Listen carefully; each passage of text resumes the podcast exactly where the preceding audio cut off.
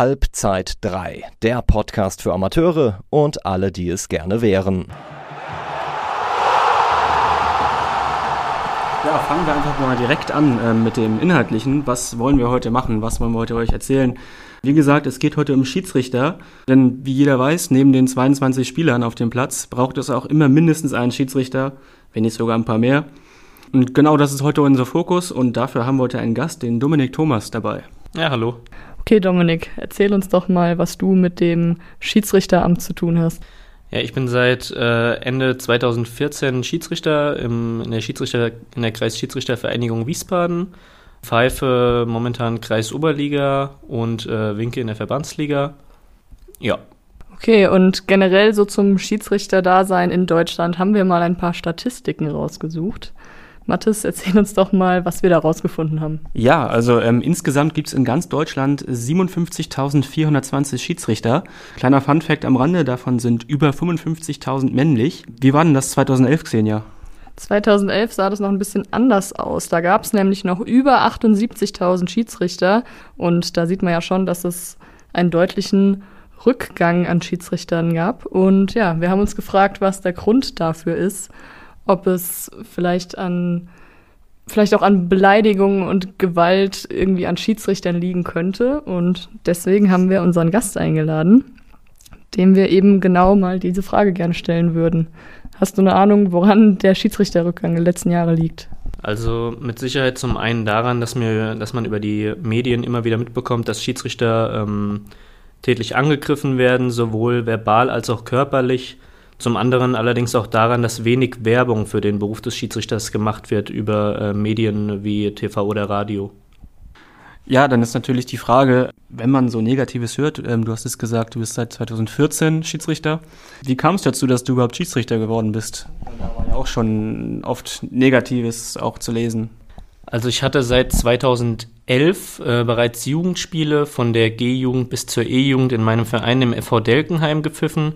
Und das hat mir so eine Freude bereitet, dass ich mich dann entschlossen hatte, äh, auch einen Schiedsrichterlehrgang zu machen, dass ich quasi auch äh, höhere Jugenden pfeifen kann.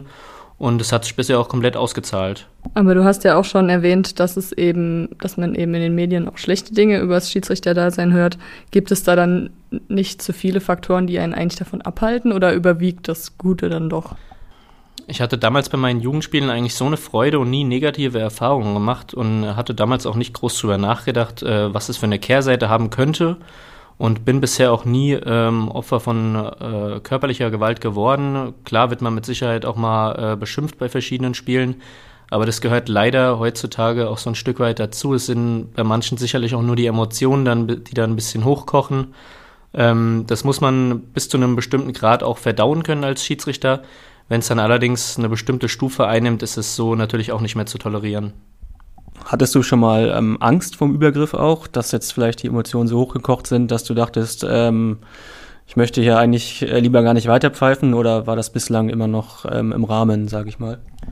Also ich habe bisher knapp 250 Spiele als Schiedsrichter gepfiffen und würde mal sagen, dass ich äh, in zwei bis drei Situationen auch schon ein wenig Angst hatte, wie das jetzt ausgeht, wenn ich vom Platz runtergehe, was dann passiert.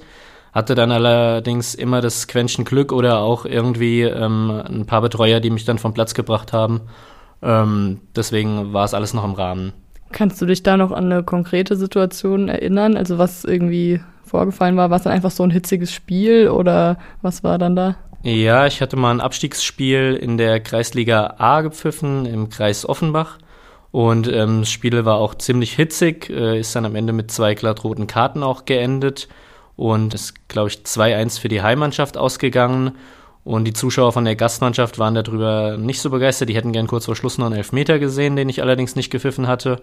Und ähm, da gab es dann schon, äh, musste ich mich schon einiges von außen auch anhören und hatte dann aber Gott sei Dank die Unterstützung von der Heimmannschaft, dass ich da auch äh, in die Kabine konnte. Ja, das, was, was du jetzt auch gerade gesagt hast, das ist natürlich irgendwie das Wichtige, dass ähm, auch wenn es mal eine Mannschaft aus Emotionen heraus mal ein bisschen ruppiger wird von denen aus, dass es immer noch Leute gibt, die auf dem Platz sind, die Courage erweisen mit dem Schiedsrichter und für den Schiedsrichter einstehen. Ich denke, das ist das Wichtige und das sollte man auch nie vergessen. Klar gibt's immer als Schiedsrichter ist es in fast jeder, jeder Sportart so, dass du irgendwie angefeindet wirst. Aber solange es Leute gibt, die auf deiner Seite stehen, und das ist halt oft zum Glück noch so, Das ist natürlich schon sehr, sehr gut, würde ich sagen.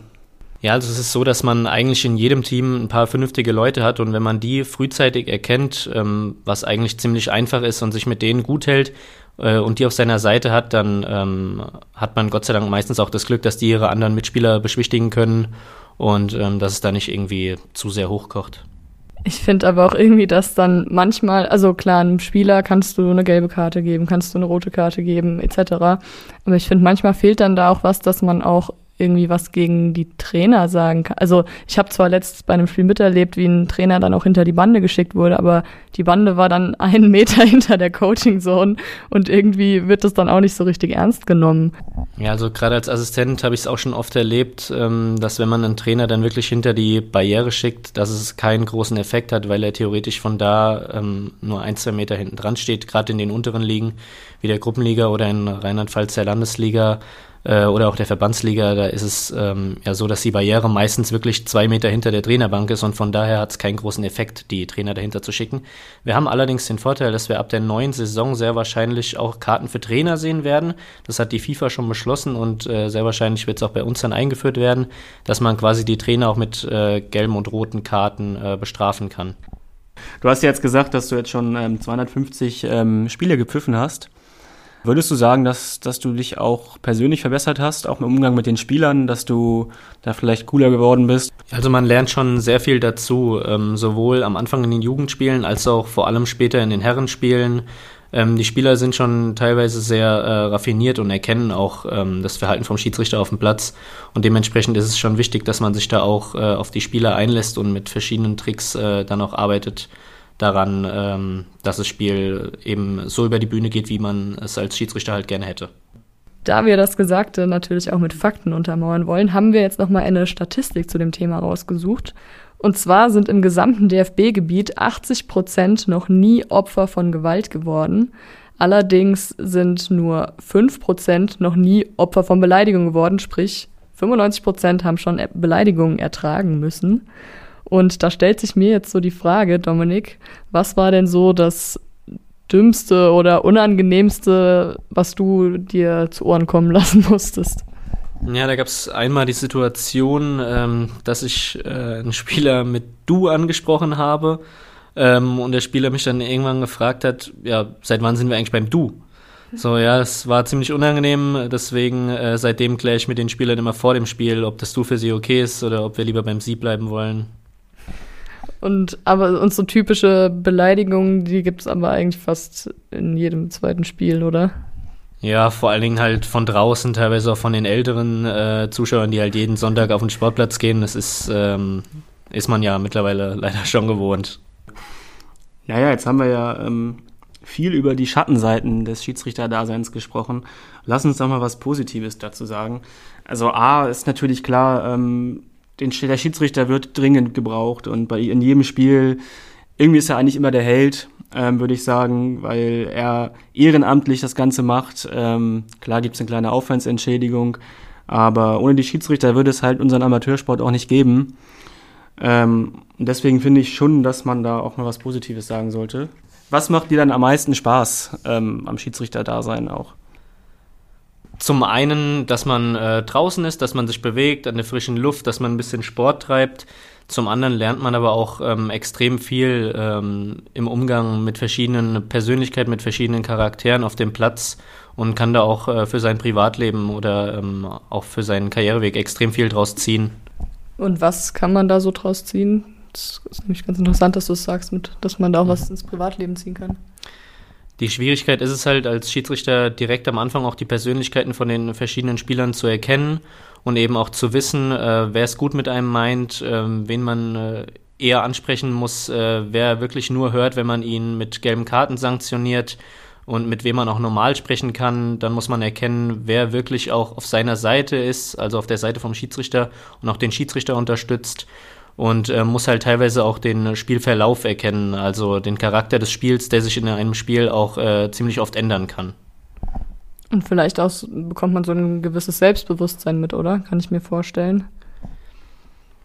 Ja, das Selbstbewusstsein ähm, entwickelt sich. Allerdings würde ich sagen, dass man als Schiedsrichter von Grund auf auch ein natürliches Selbstbewusstsein haben sollte um äh, auf einem Platz auch bestehen zu können. Aber natürlich äh, hilft das Pfeifen und der Umgang mit den Spielern einem auch ähm, in der Selbstsicherheit.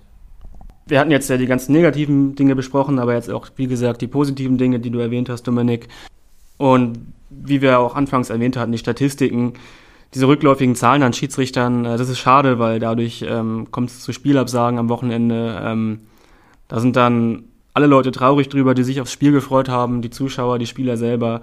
Deswegen kann man nur sagen, wenn ihr Bock habt aufs Pfeifen, geht zu eurem Verein, meldet euch an, dass ihr Schiedsrichter werden wollt. Ähm, euer Verein wird euch sicherlich nicht abweisen, oder Dominik?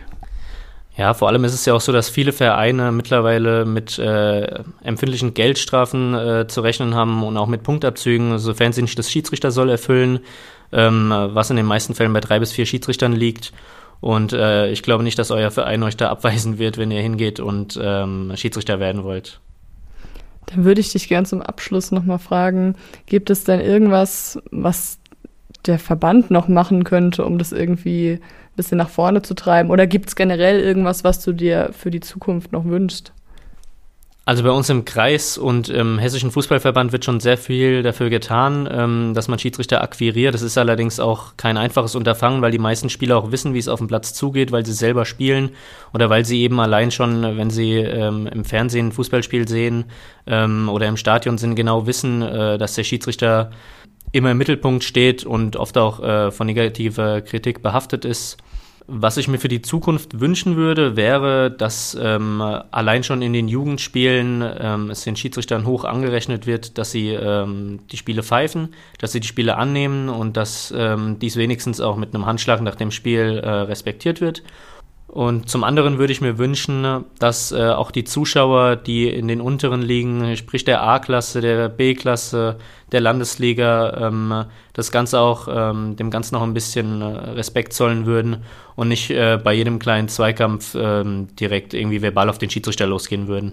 Mhm. Genau, das ist doch eigentlich ein relativ gutes Schlusswort, würde ich sagen.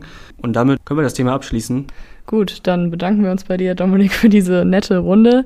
Lass dich nicht unterkriegen von den üblen Zuschauern. Nein, wir wollen ja jetzt nicht alle über einen Kamm scheren. Es gibt ja genug, äh, die freudig, fröhlich am Spielfeld dran stehen. Gut, vielen Dank. Ja, sehr gerne. Dann bis zum nächsten Mal. Ciao.